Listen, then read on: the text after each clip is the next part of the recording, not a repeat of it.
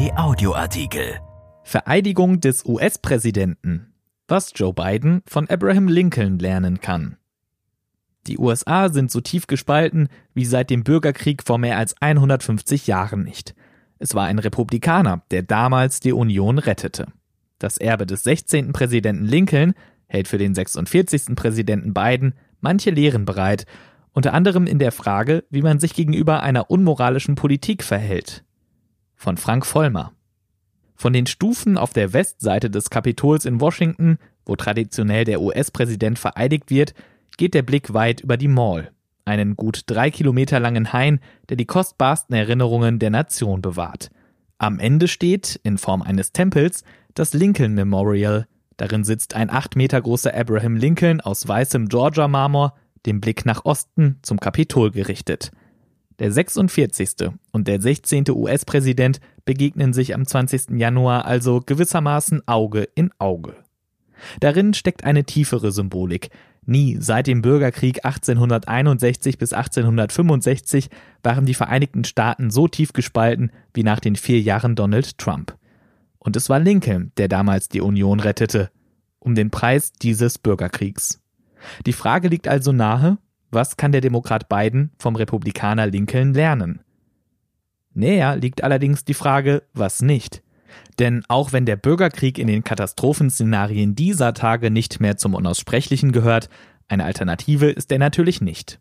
Bei näherer Betrachtung geht es auch um etwas ganz anderes, denn Abraham Lincoln, geboren 1809, ermordet 1865, war eben kein Hardliner, der für seine eigene Ideologie massenhaftes Blutvergießen in Kauf nahm. Lincolns Politik war ein Vorwärtstasten, eine Suche nach dem kleinsten Übel, die Korrektur von Irrtümern. Mit anderen Worten, sie war sehr modern. Dass Lincoln als Bürgerkriegspräsident in den Geschichtsbüchern steht, rührt paradoxerweise nicht daher, dass er um jeden Preis die Sklaverei abschaffen wollte, die die USA zerriss, sondern daher, dass er die Union um jeden Preis erhalten wollte. Noch 1862, mitten im Krieg, schrieb der Präsident an den Journalisten Horace Greeley, wenn ich die Union retten könnte, ohne irgendeinen Sklaven zu befreien, würde ich es tun. Und wenn ich sie retten könnte, indem ich alle Sklaven befreie, würde ich es tun. Und wenn ich sie retten könnte, indem ich einige befreie und andere zurücklasse, würde ich das auch tun. Harte Worte und eine Schulbuchdefinition von Pragmatismus. Lincoln ließ nie einen Zweifel, dass er persönlich Sklaverei verabscheute.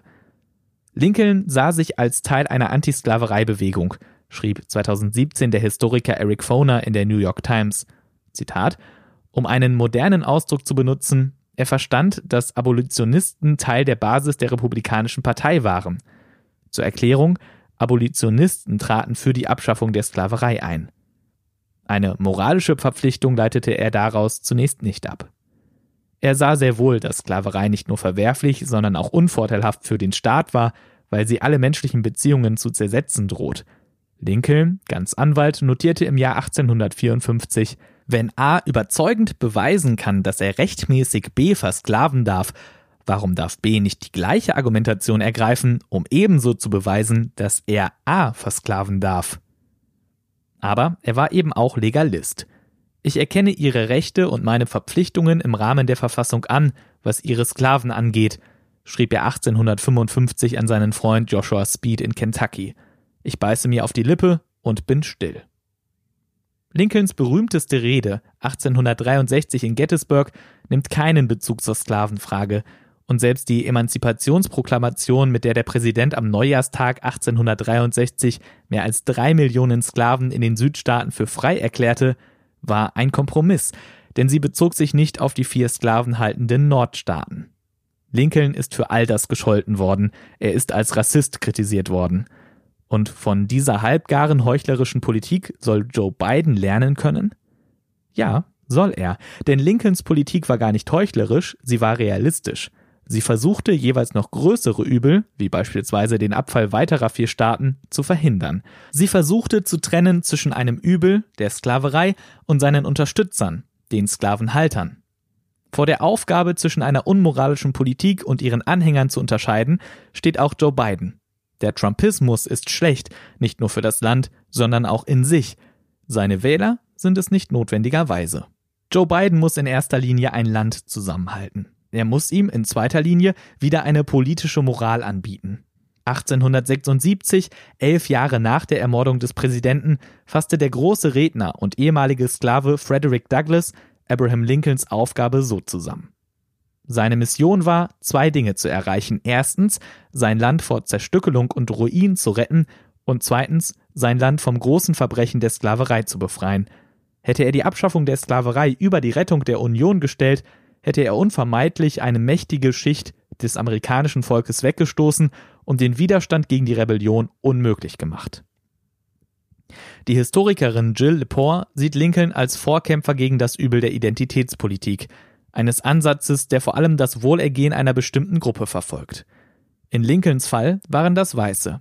Die Diskussion über Identitätspolitik, über Partikularinteressen und Gemeinwohl ist in den USA derzeit so virulent wie nie.